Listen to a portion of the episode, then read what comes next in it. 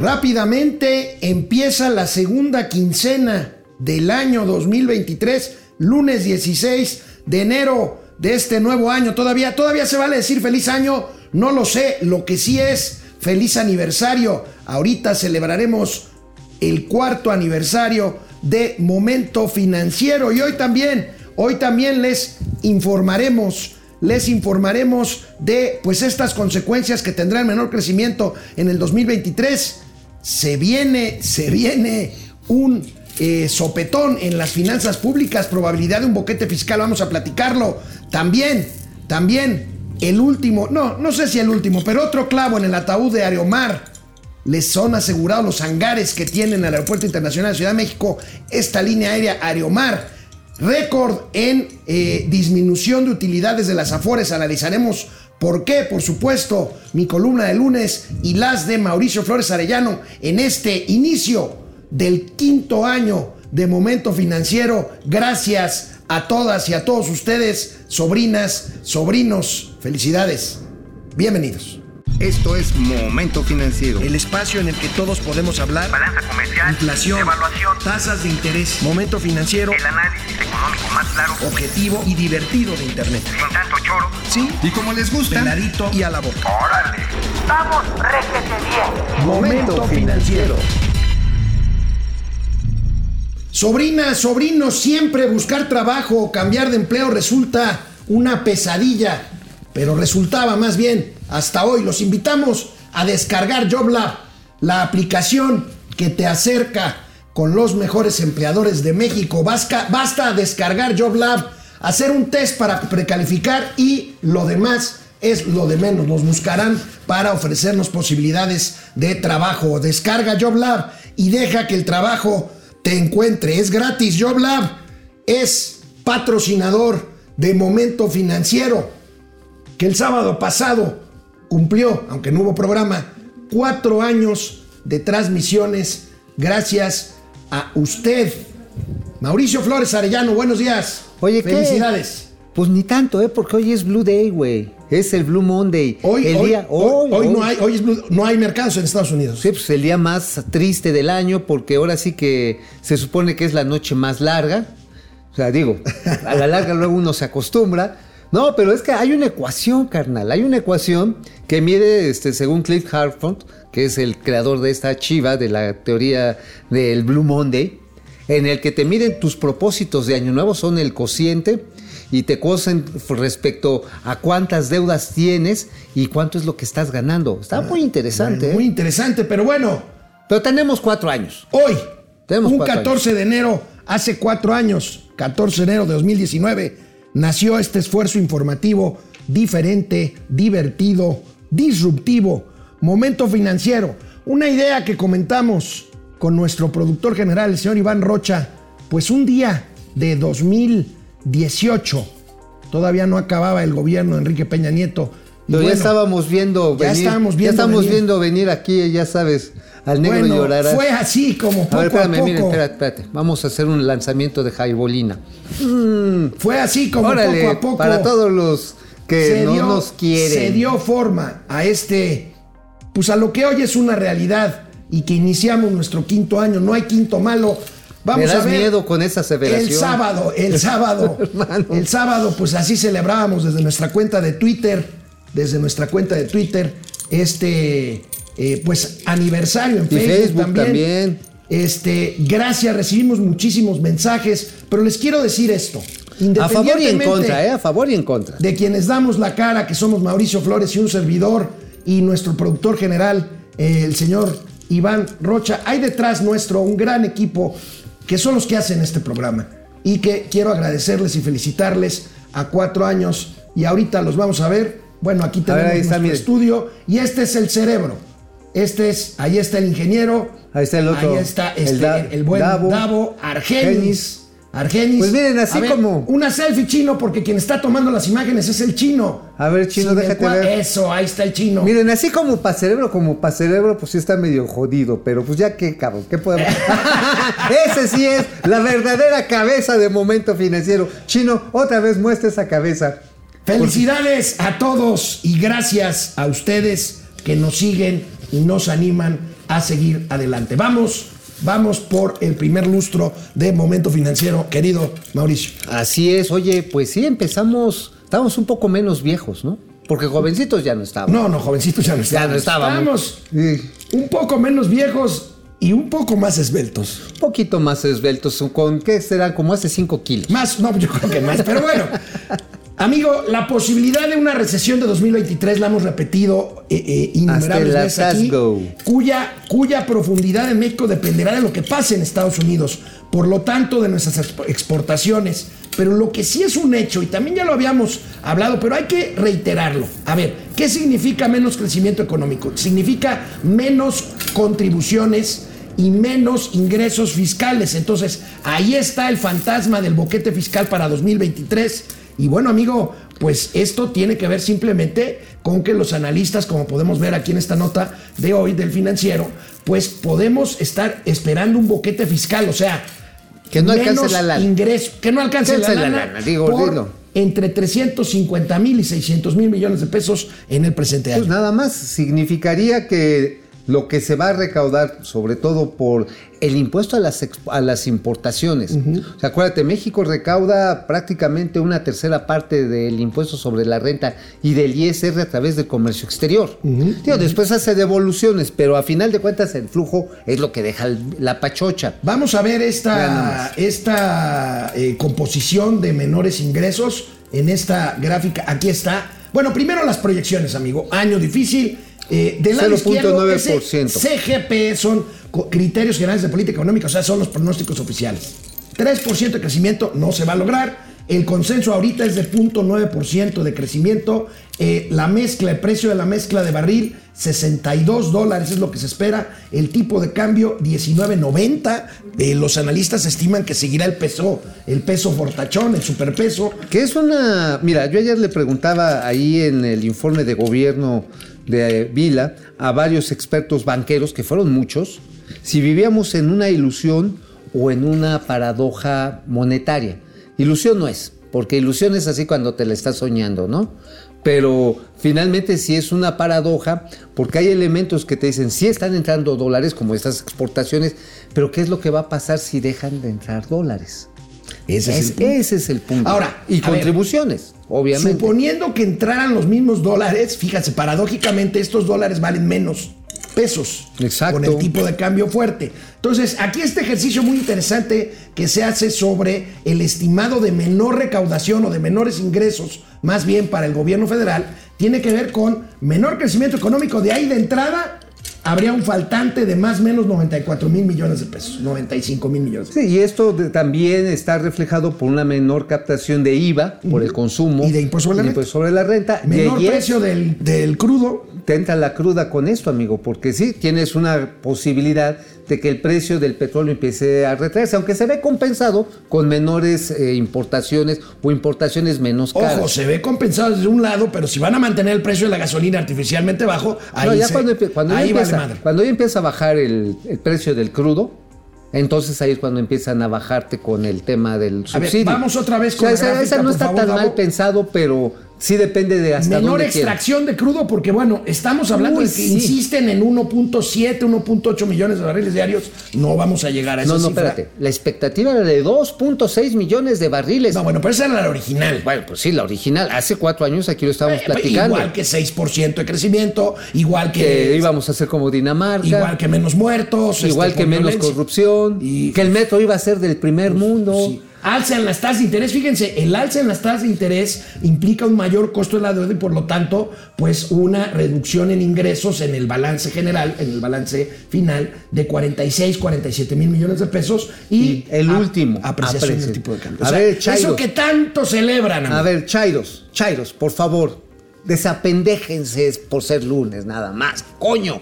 A ver, cuando se aprecia la moneda mexicana, es decir, que vale más su relación frente al dólar, porque es nuestra principal moneda de referencia, significa que los remanentes cambiarios de Banco de México se hacen chiquitos, se reducen, porque el peso es fuerte. Y por lo tanto hay menos posibilidades Porque acuérdate, ¿qué hace Banco de México? Recibe los dolarucos y los cambia por pesos. Entonces, si cambia menos pesos por, por, por Si dólares, en este casque cambiario sale ganando, hay un superávit, Remanente. hay un remanente, es lo correcto, Ajá, que se le pasa a la tesorería por ahí de marzo a abril. Ajá, que que es lo que reclamaba hace un par de años el presidente, que Y ahorita, dijeron, "Ah, ah". no, y ahorita va a haber pedote, ¿eh? porque con la fortaleza del, pe- del peso en 2022, cuando diga, oigan, a ver, ya me tocó a mi lanita, dicen, pues mire, su lanita va a ser como la del negro Tomaso, ¿eh? Bueno, pues ahí está, amigos, amigos y amigas. Y otro escenario que, que tampoco hay que. Miren, a ver, hay que verlo en su justa dimensión.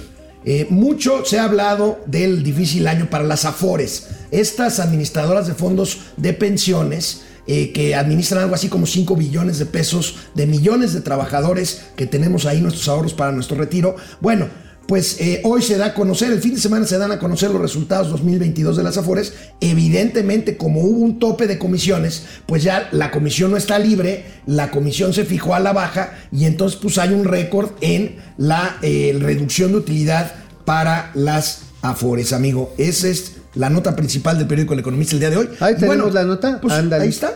Ah, mira, la verdad está en que eh, al aumentar las tasas de interés, ojo, eh, esto también es muy relevante, es un poquito de ver el mundo al revés.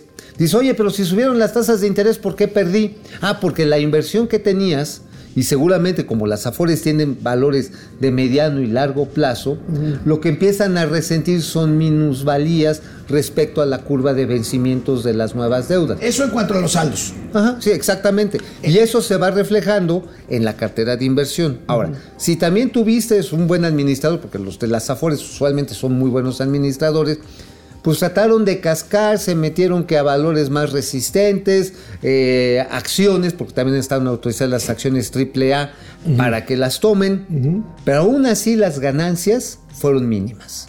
Las ganancias cayeron. Pues ahí Es está, una tristeza podemos volver a la nota, mi querido que Davo, porque estamos lana. hablando de que, bueno, no es poca la utilidad que tienen las Afores, lo que pasa es que es menor en un 64% Pues de la no que más. tuvieron el año pasado.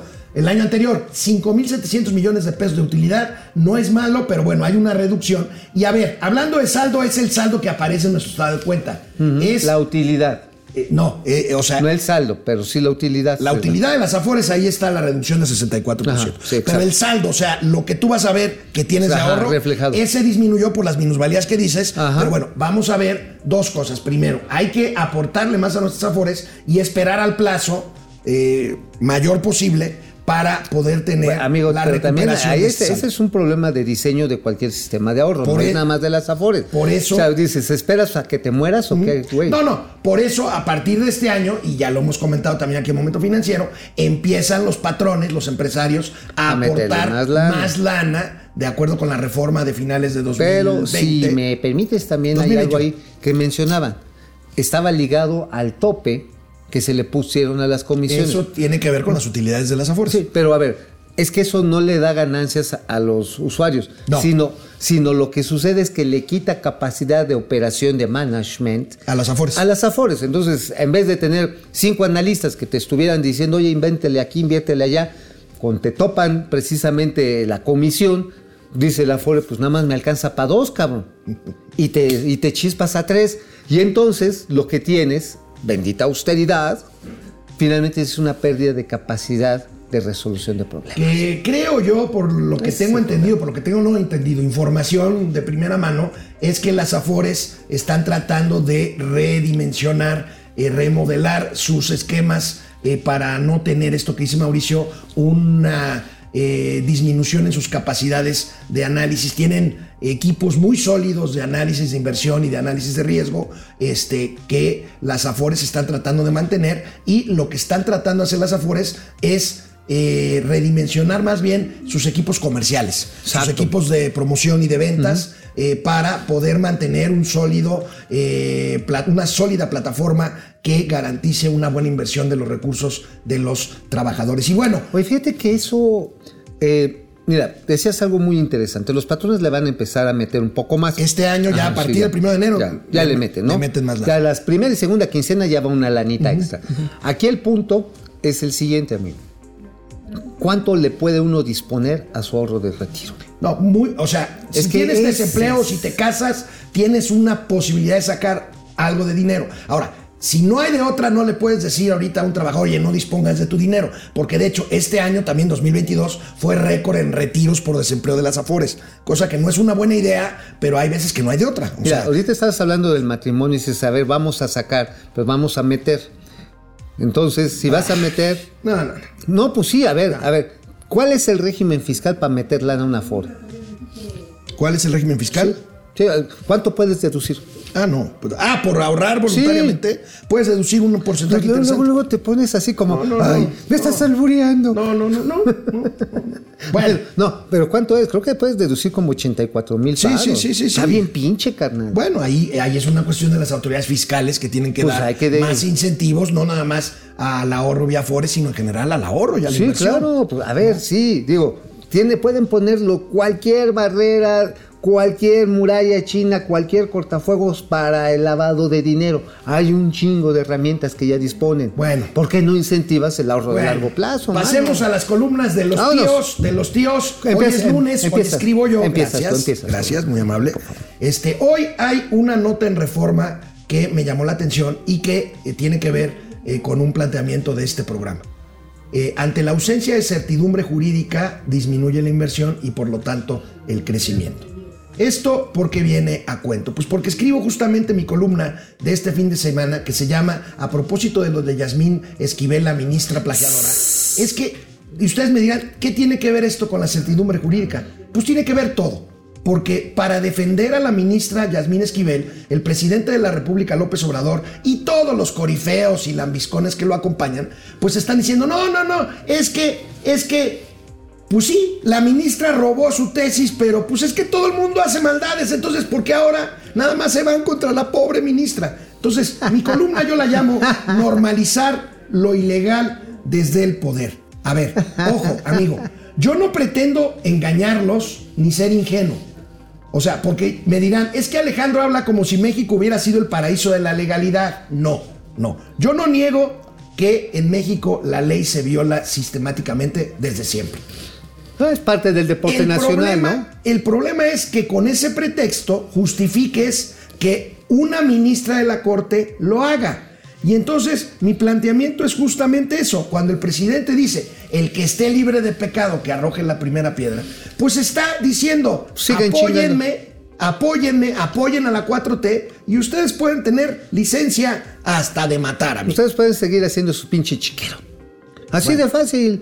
Pues ahí está. Así- si queremos así, combatir y acabar con la ilegalidad, termino mi columna. Lo primero es no permitir que ésta se normalice, porque ello, ello implicaría entrar a un callejón sin salida del caos y de la desvergüenza. Pero ya estamos. ¿Tú crees que, a ver, hoy en la mañana, y digo, amigo, qué bueno que lo escribes y lo dices con esa enjundia propia de ti mismo? Eso, chingado. Eso, una, una cuestión así que te sales del más fondo de tu corazón. Pero hace rato este, el güelito salió a decir ahí en Palacio Nacional, es una campaña mediática y digo, dice, Es increíble. Todos los medios tradicionales. Es increíble, amigo, porque de entrada acepta que la ministra plagió su tesis. Ajá. Lo Pero que es dice una es, campaña. pero no la molesten porque todos hacen lo mismo y es una campaña. Ajá, pues entonces, pues lo que pasa, oye, ¿y, y el título de López Obrador? Ah, bueno. Bueno, el Digo, título López digo, Obrador, no sé, pero digo, bueno. no, pues, yo lo que sí te voy ya, a decir, ya si vamos a andar amigo, de pinches preguntones, y vamos aquí- a andar de preguntones. Adelanta un gatelazo. El presidente de la República, efectivamente, como dice Mauricio, se lanzó en contra de la UNAM. ¿Por qué? Porque le regresan la pelotita a la UNAM. Recuerden que la Sí, UNAM dijo, oye, la SEP va a determinar. Bueno, Sí, la SEP. hoy el, el presidente de la República envió al secretario de Gobernación a decir, no, la papa caliente se la regresamos a la UNAM. Fíjense, cosa con la que yo estoy de acuerdo. Lo que pasa es que la UNAM jugó Les un juego. tembló las nalgas, les La- temblaron la las UNAM nalgas. No las- fue lo suficientemente ¿Cómo se llama? ¿Cómo se llama el, el grupo, el, este, la estructura de Junta de Gobierno? La Junta de Gobierno de la UNAM. Les temblaron las talegas. Bueno, Perdónenme, miren- señores miren cómo Les el tembló presidente el, mandó, mandó al, al, al abuelito del abuelito, o sea, al vampiro tabasqueño. al vampiro tabasqueño a regresar Robert. la pelotita a la UNAM.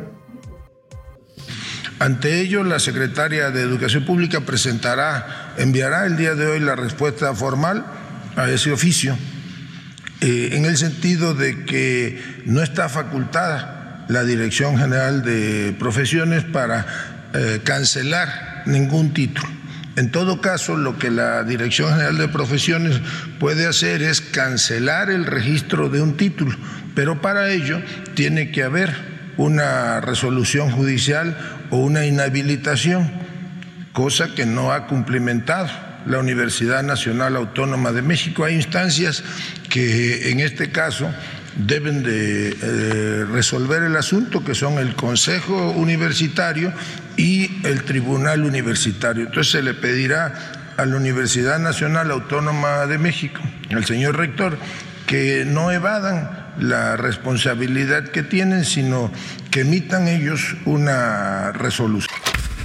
Pues mira, vamos a decirlo como se dice en latín, este tipo de eh, exhortos. Señor rector, tenga huevos.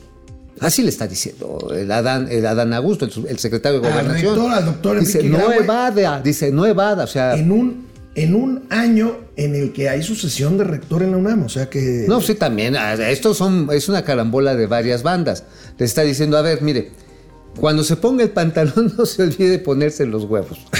Bueno, así le está amigo, diciendo. ¿de qué escribiste hoy en el periódico La Razón? La- Oye, por cierto, perdón, antes de pasar a la columna en La Razón, a ver, yo no quiero ser mal pensado, pero este fin de semana se cayó con Y Se y se cayó. cayó con doble L, porque también cayó de Callaron algunos que estaban protestando. la Compranet. O sea, la plataforma de compras gubernamentales. Again, again. ¿Acaso estarán pensando meter por ahí de bola baja un contrato de consolación para el señor Riobó, el esposo de la ministra? A lo mejor. A lo mejor. Hay, varios, hay varias licitaciones en curso, ¿eh? Bueno, Eh, Por bueno, ejemplo, una de ellas, nada más, nada más una de ellas, nada más una de ellas que está bien cañona. La de la CONAFE, del Consejo Nacional de Fomento a la Educación.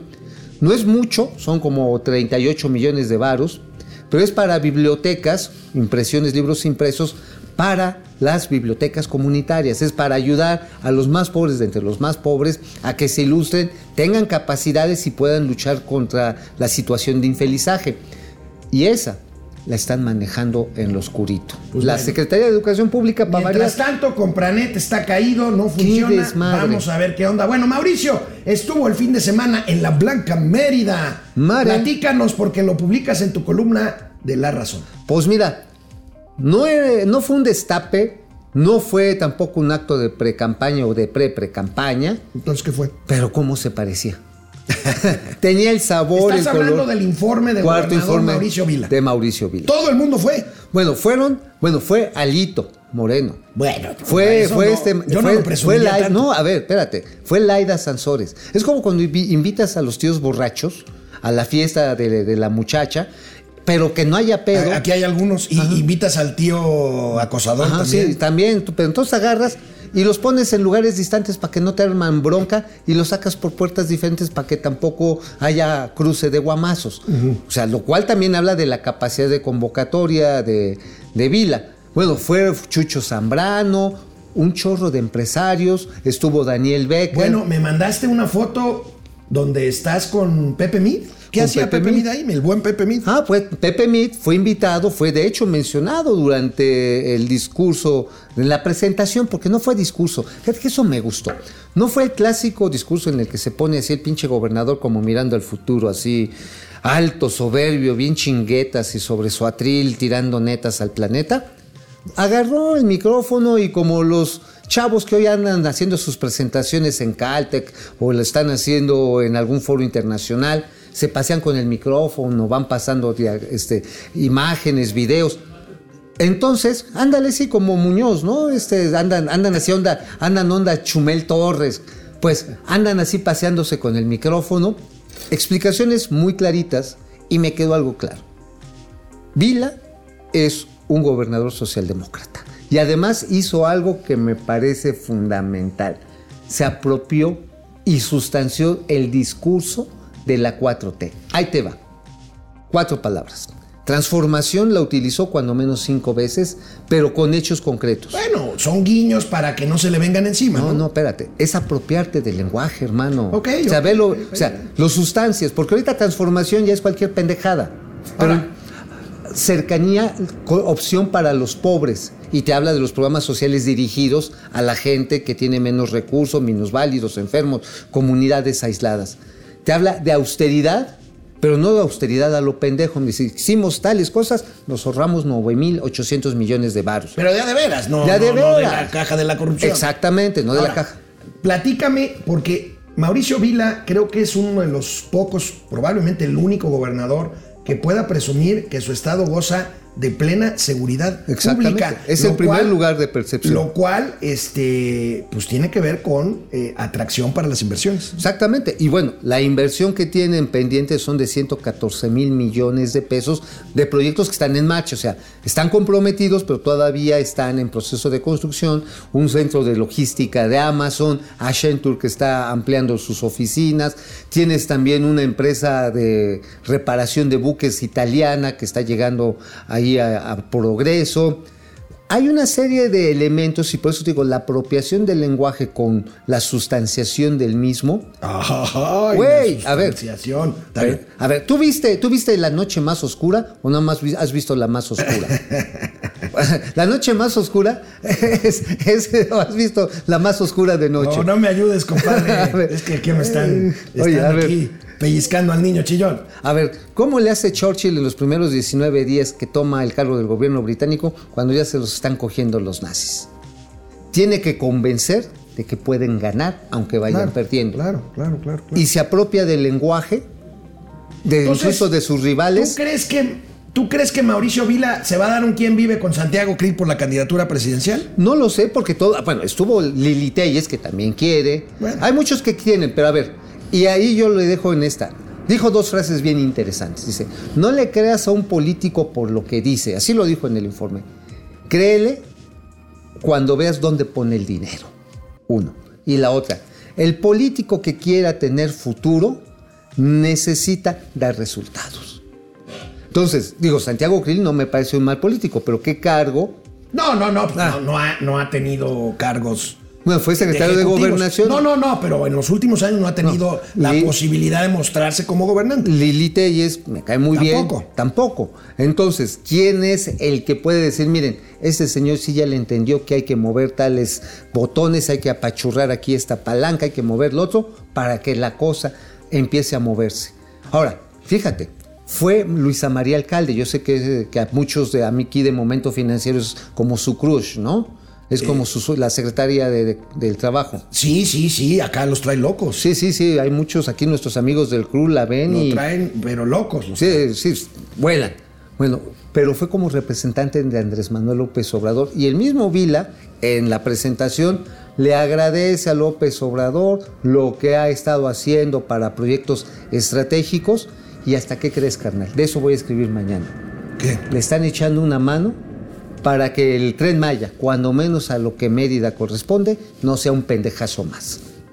Bueno, pues no, no sé qué pueda hacer. Ah, ah, ah, no sé qué pueda hacer. al Mañana, respecto. mañana te lo, se los Bueno, platico. vámonos a una pausa, a la mitad del programa Oye, de ¿del Independiente qué? No, maestro. No, ya no. Uh, que vales madre. Ya te iba a decir algo bien padre. Regresamos. Bueno, Ráfaga Martínez se mocha con 50 pesos. Gracias. Saludos al Biden y Trudeau. Bravo. De las finanzas. Ay, Aquí papá, muy bien, 50 muy bien, varitos, bienvenido. Francisco Oigan, ¿ya vieron que ya vieron que arreglé así para su Oye, cuarto hijo, aniversario pero, a mi ¿y la placa? Biblia? Porque pues van a decir que mucho estudio nuevo, pero que ¿dónde quedaron los Son remanentes? las aportaciones del bienestar, carnal. Bueno, no, gracias. pero no, espérate, es que sabes que la Biblia, a diferencia de- del otro estudio donde sí teníamos aquí como que a la mano una, un, este, una tablita aquí, pues, si lo echo aquí se lo van a chingar. Pero déjame la busco, por ahí la tengo ya. Paco García, gracias. ¿Cuál es el motivo de que no se pueda vender Banamex? Ahorita vamos a hablar de Banamex, Paco. Ahorita regresando el corte. Process Server, Chiao, tíos financieros de buen inicio de semana desde Greenwich, Londres. Cheers. Saludos, mi querido Process Salud. Server. No, o, o querida, no sé qué sea Process Server. Pero, Process Server. pero bueno. Tú dile Este, querido, querida, queride. Juan Ramón, no, aunque ya lo hice, va de nuevo. Felicidades. Mayre Ditch. Feliz aniversario, gracias. Gracias, aquí estamos. Antonio Pedrosa. Buenos días. No es que la Guardia Nacional evitaría incidentes atípicos en el metro. Bueno, los gatelazos son de metro. Mira, a mí me Desde queda algo claro. A mí me queda algo claro. La pendejez no es un fenómeno atípico en esta administración. Órale. Sí, no es atípico, La es lo típico. incompetencia mejor, ¿no? Para que no seas tan... Tan fulminante. Tan duro. Ok. Eh, la, in- la ineptitud y la ineficacia. Jacob Frías, buenos, buenos días, La tío. Pero y no es que el peso es no superpeso, es mames. que hay des- no hay desabasto en la casa del Tlatuani. Rojas Klaus. Hola, buenos días, Mau Ríos. ¿Qué onda? ¿En ¿Cómo serio estás, creían que iba a renunciar? Mm. Cositas. Yo sí pensé que iba a renunciar. Ternurita, Yo ternurita. sí pensé que iba a renunciar. Ay, ternurita, por supuesto que no. es que- A ver, la desfachatez es la segunda cara de este gobierno, güey. Laguser, ¿y por qué el presidente, el presidente no deja de irse en contra de Calderón y los neoliberales? Bueno, ahorita vamos a ver un gatelazo Ah, ese está muy bueno, Rojas Klaus, el, el problema en México no es la corrupción, es la impunidad. Tienes razón. También. Este, hola Minerva, buenos días. Oscar Márquez, Santo Domingo será la que determine sobre el caso Yasmín. Pierde el Rosario, cinco dolaritos desde Órale, Tlalpan. Desde Tlalpan, desde Tampa. Tampa de Tlalpan. No mames. Ahí está. Ahí está. Rojas Klaus, si la UNAM puede otorgar el título, ¿lo puede revocar de acuerdo a los principios generales del derecho? Pues sí. Claro. Ahora, acuérdate que el abogado general ya había dicho que era cosa de la SEP. O sea, sí le temblaron las No, mira, talegas mira, ahí yo defiendo a la UNAM porque es la UNAM. Digo, no estudié ahí, trabajé ahí. Yo creo que la- el rector no quiso prestarse a un juego que le a una trampa política que le tendió el presidente, pero ahorita no le va a quedar de otra Más que entrar. decir, pero ¿qué va a decir el presidente? Ah, que Ah, no, bueno. ay, neoliberal. La UNAM se presta al complot para destituir a la ministra. Yo creo que la ministra es insostenible en su cargo. En la Pues es como tú, insostenible. Pero Oscar Márquez, Simili 4. Buen día, chavales. Por favor, que alguien le avise a Calderón que el metro ya está en la Guardia Nacional. No vaya a ser que lo agarren. Sí, Bueno. cuidado, ¿eh? Sí, bueno, Felipe, no te a chingar. con la información. No te vayan Buena a audiencia, gracias por estar aquí. Bueno, pues terminó la semana y se mantiene el misterio de la venta de Banamex. No se descarta, decía Mau, una oferta económica inicial, que no es otra cosa sino que vender a Banamex en el mercado de valores mexicano e internacional. Pero de eso escribes en el Independiente, amigo. Cuéntanos. Así es, amigo. Pues mira, no están ustedes para saberlo ni yo para contarlo. Pero ¿qué creen? ¿Qué pasó? No se va a vender hasta que se vaya Andrés Manuel López Obrador. Ah, caray, ¿eso quién? Bueno, no te Oh, voy a preguntar quién ya, te lo dijo. Ya, pero- ya, ya, ya tenemos, ya tenemos fuente de primer nivel. A ver, entonces es la nota. Ese, pues, por eso, güey, ¿dónde está? ¿Dónde está mi columna? No, no está. Bueno, no está. Las, vamos a tuitear. Bueno, resulta que hay cuando menos cinco factores. El o sea, no se va a vender de aquí al 24. no hay quien lo vaya a comprar. Es lo mismo. Es lo mismo. A ver, ya cuando salió a decir el, el director financiero de Citi, bueno, no descartamos que vamos a sacar una oferta pública de acciones, es decir, en el mercado de valores, pues es que ya estás rematando el changarro, güey. A ver, empezó como la canción de los perritos. Había 10 tiradores y ahorita nada más quedan dos. ¿Y qué crees? El valor que inicialmente se tasó en 10.500, 15.500 millones de dólares, se degradó a finales del año pasado a 10 mil millones de dólares. Pero Darío Celis dice hoy en su columna que la REA ya elevó su oferta a 11 mil millones de dólares. pues, nada más hay un pequeño pedo. Un pequeño pedo. Resulta que. ¿Te acuerdas del caso de Oceanografía? Sí, claro, Oceanografía, esta empresa eh, que rentaba buques petroleros a Pemex y que se vio envuelta en un escándalo que llevó a su dueño, el señor Yáñez, a prisión por un fraude contra Banamex, justamente. Así es. Bueno, él ganó una. Este, ha ganado dos instancias de tres. Amado Yáñez. Amado Yáñez. Y está demandando a Banamex por 5.500 millones de dólares. Ay, cabrón, perdón. Ajá. Ay, Dios. ¿Y sabes cuál es el valor del capital contable de Banamex? ¿Cuánto? 4.500 millones de dólares. No hay manera. No hay manera, cabrón. O sea, ok, a lo mejor pierde el señor Yáñez, ¿no? Y ya se la pellizcó, No, cabrón. pero tú no puedes ejecutar una operación de compra-venta de un valor contable de menos del valor de una demanda vigente o de una demanda viva. Está viva y además ya tiene que estar reservada. Sea, ya tiene que tomar provisiones, la tesorería del banco formar, creo que la obligación legal es el 10%, o sea, de 550 millones de dólares por si te carga el pintor en la demanda, puedas empezar a ser solvente. Pero imagínate que la pierdes y que de la noche a la mañana 5.500 millones de, de dolarucos van para tu demandante. Ya te metieron el chilote, ¿eh? Otro, otro, eh, otro aspecto. Tecnológicamente Banamex está muy rezagado. No tiene nada que ver con las aplicaciones que tiene hoy Banorte, la de Banco Azteca, Santander, incluso BBV Bancomer. No, la de BBV. Yo recuerdo incluso el escándalo que se armó cuando BBV hace cosa de unos seis años, no, ocho años, este, migró todos los sistemas antiguos que tenía Bancomer por los que dictaban desde España y se hizo un escándalo, hubo muchas dudas y finalmente lograron la transición y pues ahí tenemos la app de Vancomer, funciona bastante bien, ya no Sí, digamos entonces, entonces lo que tienes ahí finalmente es que también en términos electrónicos eh, está rezagado Banamex. Y, la- y el mundo bancario se está moviendo hacia las fintech. Punto. Ahora, ¿qué otro aspecto tiene? El mercado en el mediano plazo se está contrayendo. Estamos hablando de la contracción económica. ¿Qué va a pasar con el crédito al consumo? El crédito empresarial. A lo mejor ahí va a haber nichos que van a crecer. Pero el, Esa es, esa es otra, ¿no, amigo? Lo acabas Claro. de decir muy bien. O sea, 2023, con un año que todo el mundo, bueno, en el Foro Económico Mundial de Davos que inicia hoy, dos terceras partes de los analistas estiman que sí habrá recesión mundial este año. Pues no es como que el mejor panorama para una operación de esta envergadura, ¿no? Exacto. Y además hay otro factor, el polaco. Eso no lo podemos. ¿El polaco de Polonia o el polaco de política? El de polaco de que me pones a pensar. No, o sea, el no, político. no. El político. El político. Por eso, pues me te pon- a Las, ver, las elecciones. las elecciones y las otras elecciones, porque a ver, a ver, a ver, ¿qué se va a elegir en los próximos meses? Eh, el Estado de México y este... Ganador, se va a elegir ganador. Y este año tendrá que haber candidatos a la presidencia de la ¿Quién está bajo fuego constante en este momento dentro de la estrategia del gobierno? Pues la corcholata favorita. No, bajo fuego granado, a quien está en chingue chingue chingue es al INE. Ah, Hay esfuerzos deliberados por joder al INE. Y obviamente ya todos los, todas las agencias calificadoras, incluyendo Standard Poor's y Moody's, han advertido el problema de, un de, de una degradación de la calidad de la democracia, no porque quieran democracia por democracia. No, por- sino porque quieren acabar con el árbitro que le ha dado la vuelta a las sospechas de que en este país los Claro. no se contaban. La, tra- la transición de poderes de manera ordenada, sin problemas de conflicto, es esencial para la certidumbre jurídica. Si no, ¿con quién chingados te vas a regular? ¿Con quién vas a ponerte de acuerdo? Eh, en lo que se ponen de acuerdo, dices, mire, si ustedes todavía no saben quién va a dirigir, yo me guardo mi lana. Ya después que se pongan de acuerdo, Bueno. ya saco mi lana. Pues Chaparrito, Argenis, ahí tienes tú un eh, pues un breaking o una nota del día. Ajá. que Breaking sale news. del momento financiero.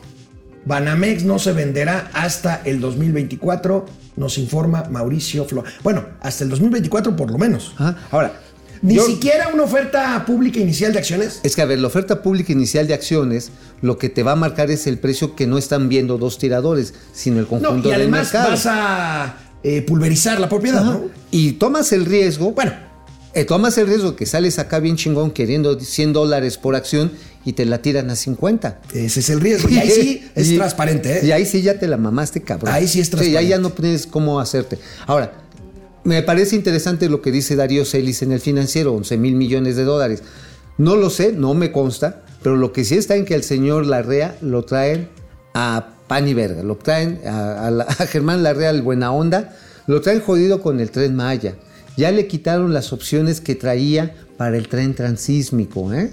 Traía ahí una jugada bastante sospechosa, ya después se las voy a platicar. Bueno, ya se le no, echaron en cuello. No lo quiere la 4T, como Ajá. para vender. Bueno, el gobierno no va a vender Banamex, pero pues sí da el aval, ¿no? Ajá, está el aval.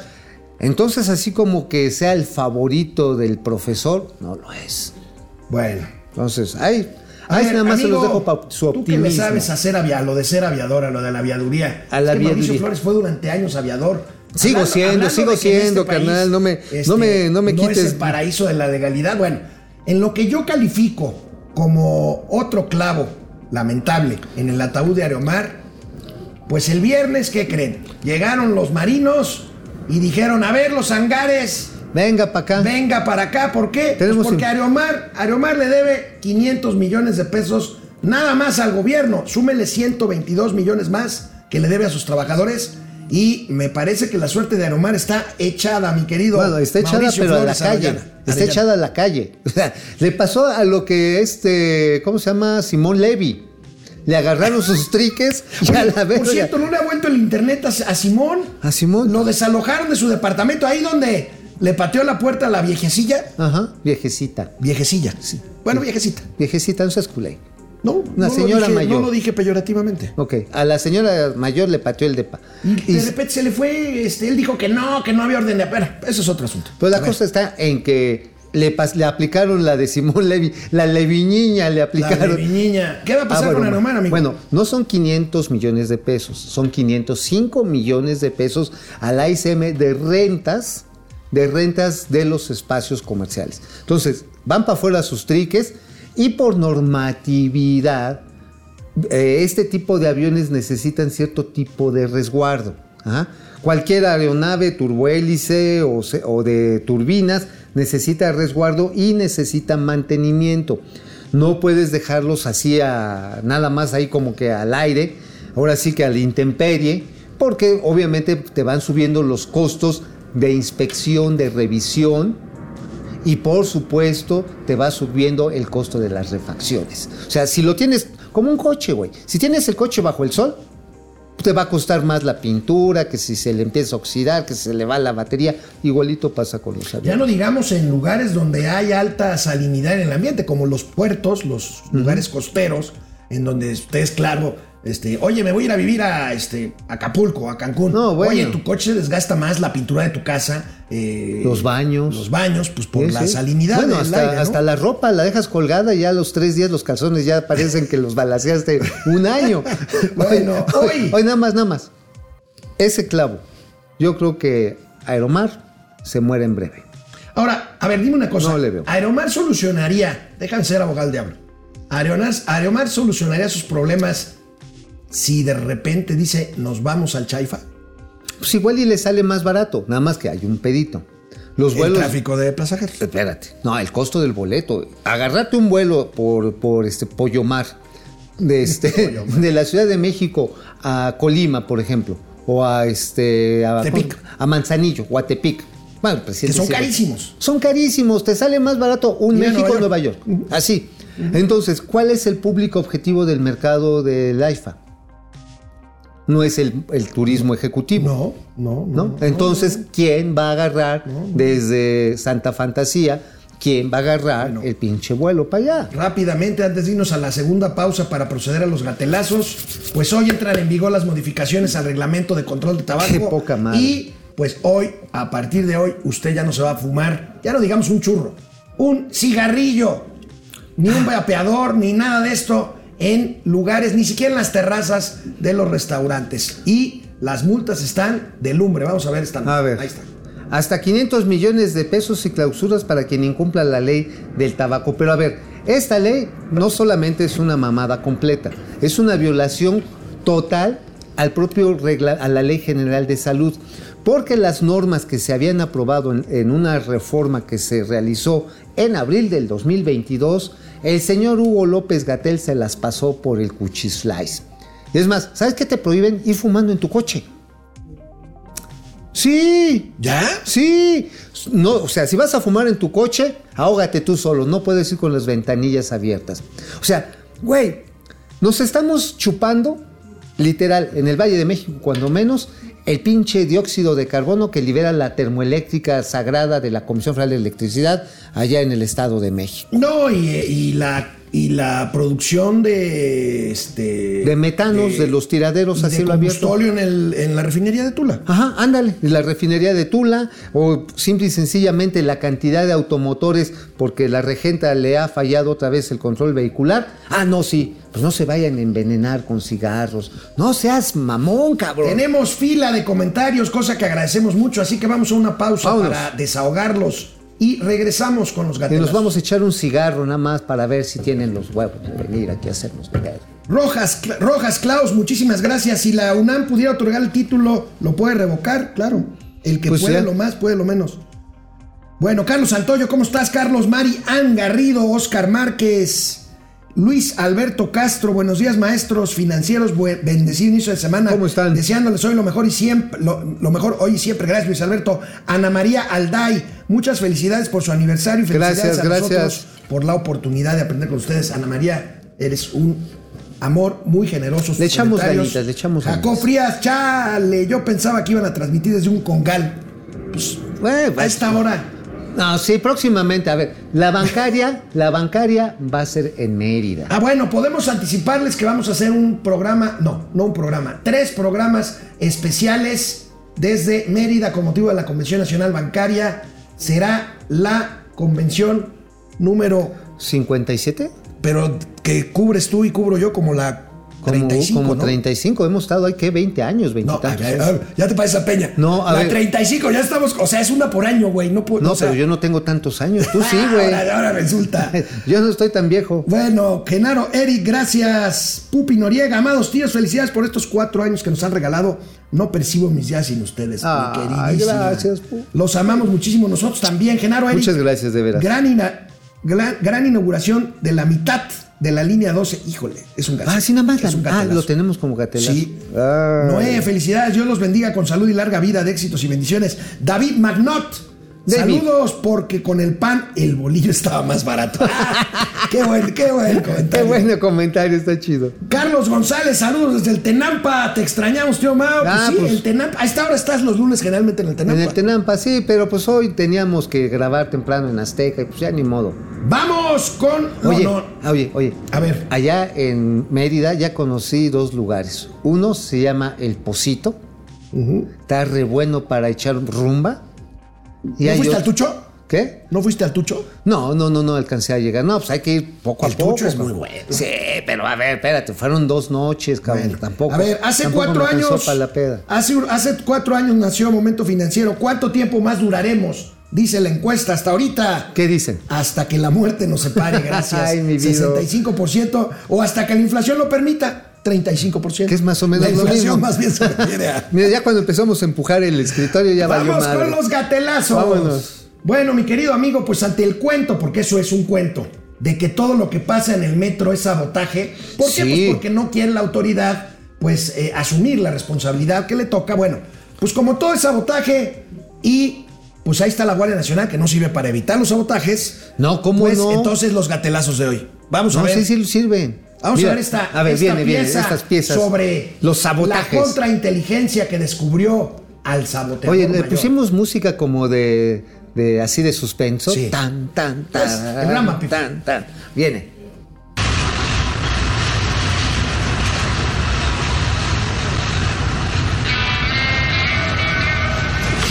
I have a surprise for you. mejor de la vida siempre, que sean muy felices. Viva México.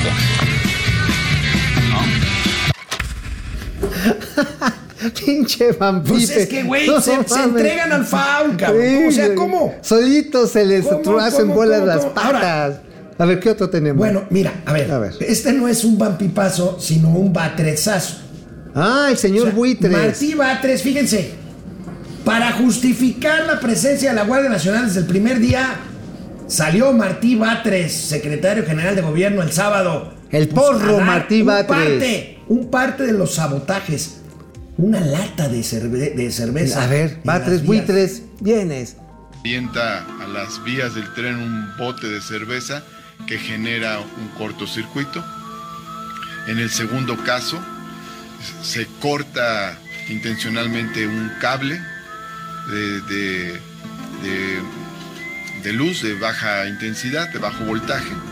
Y luego en el tercer caso, estamos hablando de un golpe a una caja que se encuentra en el, en el piso por donde pasan los trenes y que eh, dicha caja pues a, a la cual no puede tener acceso el propio tren y sin embargo presenta un golpe que está en el sentido inverso al tren mismo. Son tres incidentes, por lo menos los dos primeros de carácter intencional y el tercero atípico, no sabemos si fue de carácter intencional en este caso, pero son tres incidentes que muestran esto que ha señalado la jefa de gobierno, que es la aparición eh, recurrente en, lapso, en lapsos muy cortos de incidentes que llamamos atípicos o intencionales y que pues no tienen que ver nada con falta de mantenimiento o alguna otra razón, sino que tienen que ver con eh, circunstancias extrañas. Oye, a ver, a ver. ¿Qué, ¿Qué manera de. chafas? O sea, la pinche lata de cerveza, un cortocircuito. A ver, no seas mamón, Martín. A ver, entre la barra guía, la que va electrificada, y el riel, hay 40 a 45 centímetros, creo, de diferencia. ¿De qué tamaño tendría que ser la puta lata de cerveza para que juntara las dos superficies y hubiera un cortocircuito? Tendría que ser una lata de que 3 ser litros, Una cabrón. lata tipo Rotoplas, ¿no? Rotoplas tendría que ser un bote de pintura, cabrón. O sea, no mames, Martín. miren, miren el siguiente gate. Bueno, es lamentable. Digo, les puede dar risa, a mí me da risa Bativa 3. Oye, pero- pero, ¿sabes también que sí tiene de culero? Además, digo, y sí se lo digo a la jeta, este cabrón. Agarra y al muchacho este que protestó en el metro de Tlatelolco. Ah, pues dijo que era un perredista, como Ajá. si eso fuera. Ajá, sí, no, ese es perredista. Ay, cabrón. Entonces ser de oposición y no creer lo que tú crees puede victimizarse y puede ser punible y te lleven a la En cárcel. los 30 años anteriores en los que Martí Batres fue un porro, primero Ajá. de la UNAM, Y luego del PRD, y ajá. luego de Morena. Ajá. ¿En dónde Ajá. Y no, sí, no, es que no hay, no hay que criminalizar la protesta social. Ah, hijo de la chingada, ya llegas a ser, pre- ser eh, gobi- gobierno, ya eres secretario general de gobierno, y aquel que te diga que no piensa como tú, sí hay que chingarlo. Ah, qué Lamentable, tienes, lamentable cabrón. amigo gatelazo Sí, de la jefa de gobierno ayer que inauguró la parte subterránea, nueve estaciones de la línea 12, esta donde en mayo del 2021 lamentablemente se, pues, se fracturó una parte Sí, del no, tramo bueno. elevado y donde hubo 26 muertos. Fíjense, qué falta de estrategia, qué maletas son. ¿A quién se le ocurre, amigo, inaugurar en tono festivo un tramo de una línea que ocasionó hace menos de dos ¿Veinti años? cuántos? 26 muertos. 26 mira, muertos. mira la inauguración del tramo del tramo subterráneo de la línea 12 desde ¿Y quién, ¿y quién fue a hasta festejarlo? ¿Quién fue a festejarlo? Pues ahí, ahí, vamos a ver quién. A ver, a ver.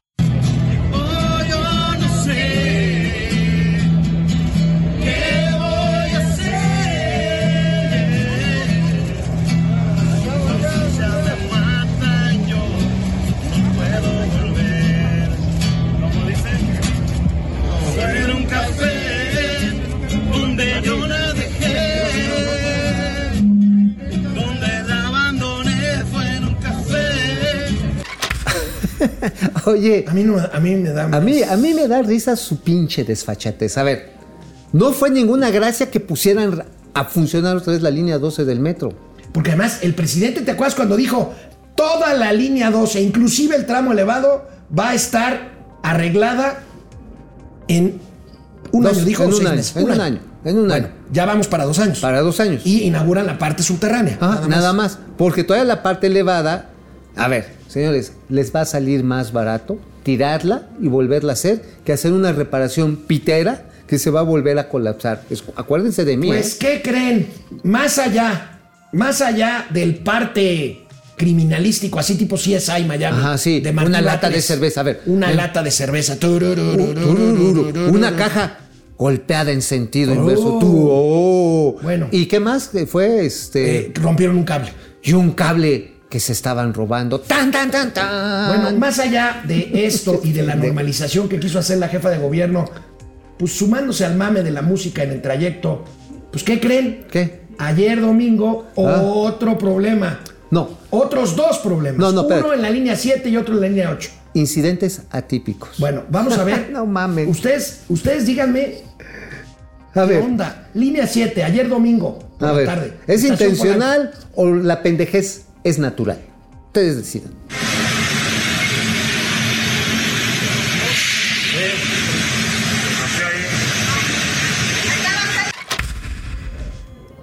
Bueno, resulta que esos dos vagones del metro se desprendieron.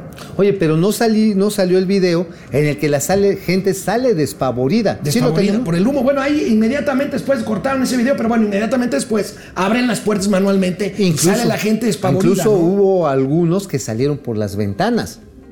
Ajá. Digo, aquí se puso muy kosher, pero la verdad está en que... ¿Y qué pasó en la otra estación, en la 7? En la, esa es la 7, estación Polanco. Y en la estación Bellas Artes la línea 8, de la línea 8, ya ayer en la tarde, en la noche, otra vez humo en, en- en los andenes, en el andén. Y pues la gente salió también en la línea 8. A ver. A ver, no, no tenemos el video No ya, pues es lo mismo. Pues nosotros tampoco aquí queremos hacer Oye. apología, ¿no? Pero Apología del, del de- crimen. del desastre. Lo que sí podemos hacer, y es obligación de los gatelazos, pues es pues, burlarnos un poco de la un tragedia, poco, ¿no? Porque- ándale, un poco, güey. por- porque mira, mira cómo la jefa de A ver, gobierno ¿cómo que salió? decide Ay, en qué Claudia, línea del Claudia. metro habrá sabotaje o no. A ver, Claudia, por favor. Vamos a girar. Girar la rueda y veamos qué línea del metro no funcionará el día de hoy. ¿Cómo te sientes? De verdad, el día de hoy me siento emocionada. Claro que lo estás. Y la línea que no va a funcionar el día de hoy es la 5.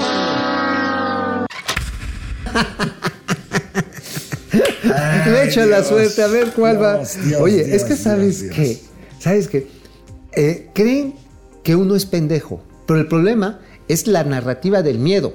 O sea, La- bueno, claro, o sea, ¿por qué sacas seis mil, seis mil elementos de Guardia Nacional y lo echas al metro?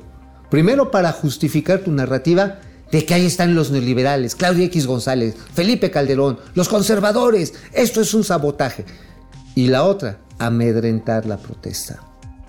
híjole, bueno, y no podía faltar un gatelazo tuitero de quién creen. ¿De quién? Rescatando a la soldada. Sheinbaum, el gran, no, no gran, el impresentable Pigmeno Ibarra, esquivador de balas, retador de la muerte. Ajá, Dice, al que lo han peinado con. ¿En los verdad no creen que la derecha sea capaz de sabotajes como el del metro? Oye, amigo, Che, pique, a este güey cuando le pongan el cuerno le va a echar la culpa a la derecha. Pues iba a decir, ¿quién se cogió a mi bistec? No, no, de- dilo de otra forma. Bueno, ¿quién se, quién se cuchiplanchó a mi, a Ay, Miquelite? Dios, bueno. ¿Quién? Ahí Ahora, no, ya sé, ya sé. ¿Quién se gratinó mi quesadilla? Qué horror, qué horror. Bueno, amigo, reanudamos hoy los lunes del gatelazo que nos ofrece el gran champ. Viene, Cham. Gracias.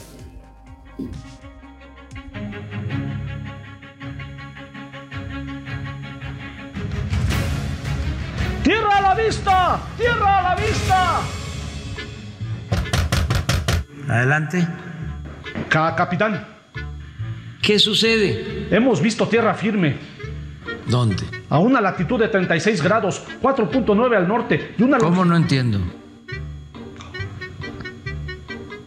Pues ahí a la izquierda. Ah, sí. Eh, pues es la isla del tiburón. Parece un buen lugar para reabastecernos y que la tripulación descanse un poco. No. No, no, no, no, no, no. ¿Por qué no? Ahí roban, ahí asaltan, ahí. Pues ¿quién es el malvado pirata que habita esas tierras? Es mi hermano. ¿El temido Barbasobre? No, pues está peligroso. Pero aún así la tripulación ya está muy cansada. Si no hacemos nada, Pues no, y por eso llevamos cuatro años a la deriva. Ya nadie está de acuerdo con usted y hasta están pensando en elegir a un nuevo capitán. ¿quién no está de acuerdo? ¿Quién? No, más bien, ¿quiénes? Son unos cretinos. En eso estamos de acuerdo. Pero es mejor que me acompañe a la cubierta. A ver, vamos a hacer una votación. Que levanten la mano los que quieran. Fama. Dos cosas. Uno. ¡Cállate, Hugo! Yo me encargo. La verdad es que no nos ha cumplido nada de lo que nos ofreció. Pues este. No pude. Y por eso ya nadie lo quiere como capitán. ¿Qué les ofrezco? Un tesoro en las profundidades del mar. ¿Y cómo va a encontrar un tesoro si ni siquiera tiene un mapa? Aquí tengo mil. Mira, Pero este mapa es más pirata que Claquita la tuerta. Es real. ¿Cómo va a ser real si es el de Reino Aventura? Es una copia. De eso no hay duda. No, pues ya sé. Yasmín, no agarres mis mapas y menos los de colección. Pobre abogada Yasmín. ¿Cuál pobre si todo copia? ¡No oigo! ¿Qué es eso? El canto de las sirenas. Eso puede ser muy peligroso, ¿eh? ¿Qué hacemos? ¿Cómo que qué hacemos si usted sigue siendo el capitán? Eh, fuga. Pero, ca- capitán, si usted no sabe nadar. Ay, nanita.